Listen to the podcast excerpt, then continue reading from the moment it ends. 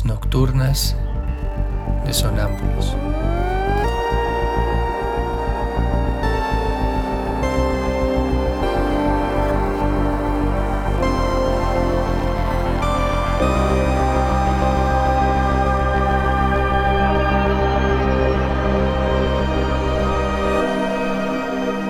Réplicas diarias a lo tácito e implícito.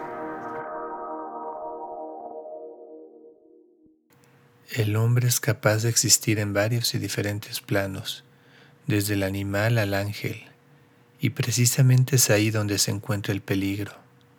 Por ejemplo, de caer en el más bajo.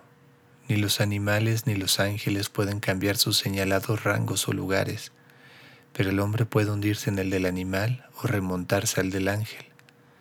La mayoría de los hombres escogen permanecer en el plano más bajo de los arriba mencionados, y los que se han estacionado son siempre hostiles a los viajeros o a los peregrinos, a los que ellos, por mucho, exceden en número.